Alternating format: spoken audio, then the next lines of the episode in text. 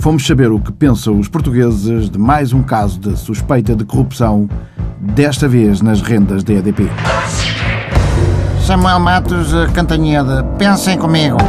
Então, mas enquanto o comum dos mortais dá o traseiro e oito tostões para pagar a eletricidade, o ministro Manuel Pinho e outros, como ele, ainda deram benefícios à EDP? É por essas e por outras que Portugal é o segundo país mais corrupto da Europa.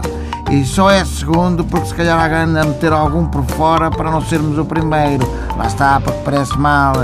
É, é o que eu tenho já dito muitas vezes. Portugal vai de vitória em vitória até a derrota final. Cambada de forregaitas.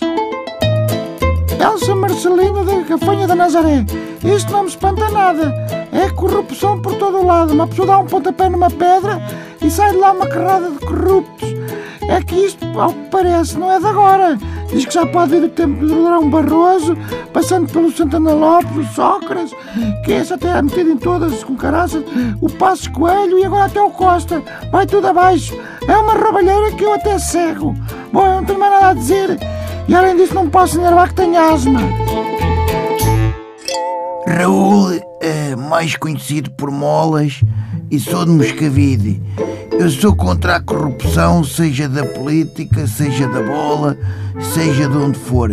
Eu quando tirei a carta de condução, não conseguia passar no exame pronto, da, da parte mesmo de conduzir, né? Por causa dos nervos, porque me fecham os olhos, ficam inchados. E um amigo disse: Molas, dá algum por fora para facilitar a cena.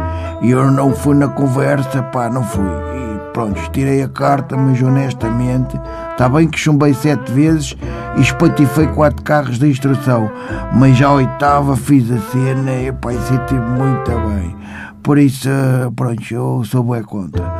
Bom, agora tenho que ainda vou comprar camarões chiques para mim e mortalhas para o meu cágado. Ai não, espera, é o contrário.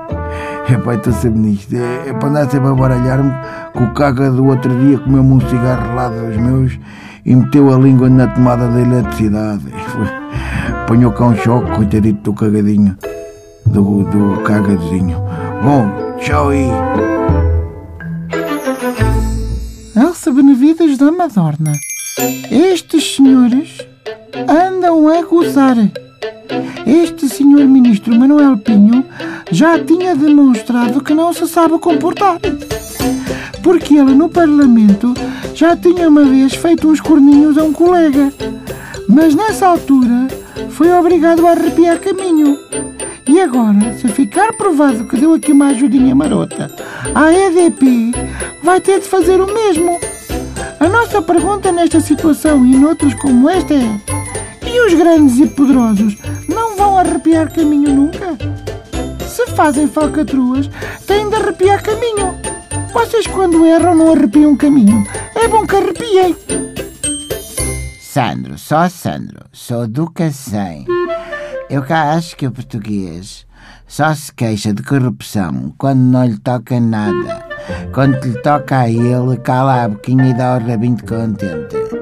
É como certas pessoas que eu conheço que vão à noite para o Trumps, que é uma discoteca, por acaso frequento o sítio porque é bem animado. E depois dizem mal daquilo. Dizem mal porque se calhar não lhes toca nada. Se tocasse também davam a rabinho contentes. E se davam a rabinho, oh, cala-te boca. Bom, uma curta que me cantaram por acaso até foi no Trumps, que é um bêbado é mandado parar e diz ao polícia: Senhor guarda, antes de dizer seja o que for, diga-me uma coisa. Aqui nesta zona há pinguins.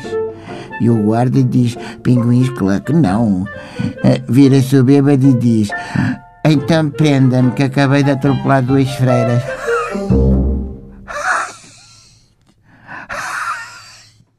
Até se me dá uma pontada no baço, é tão boa esta.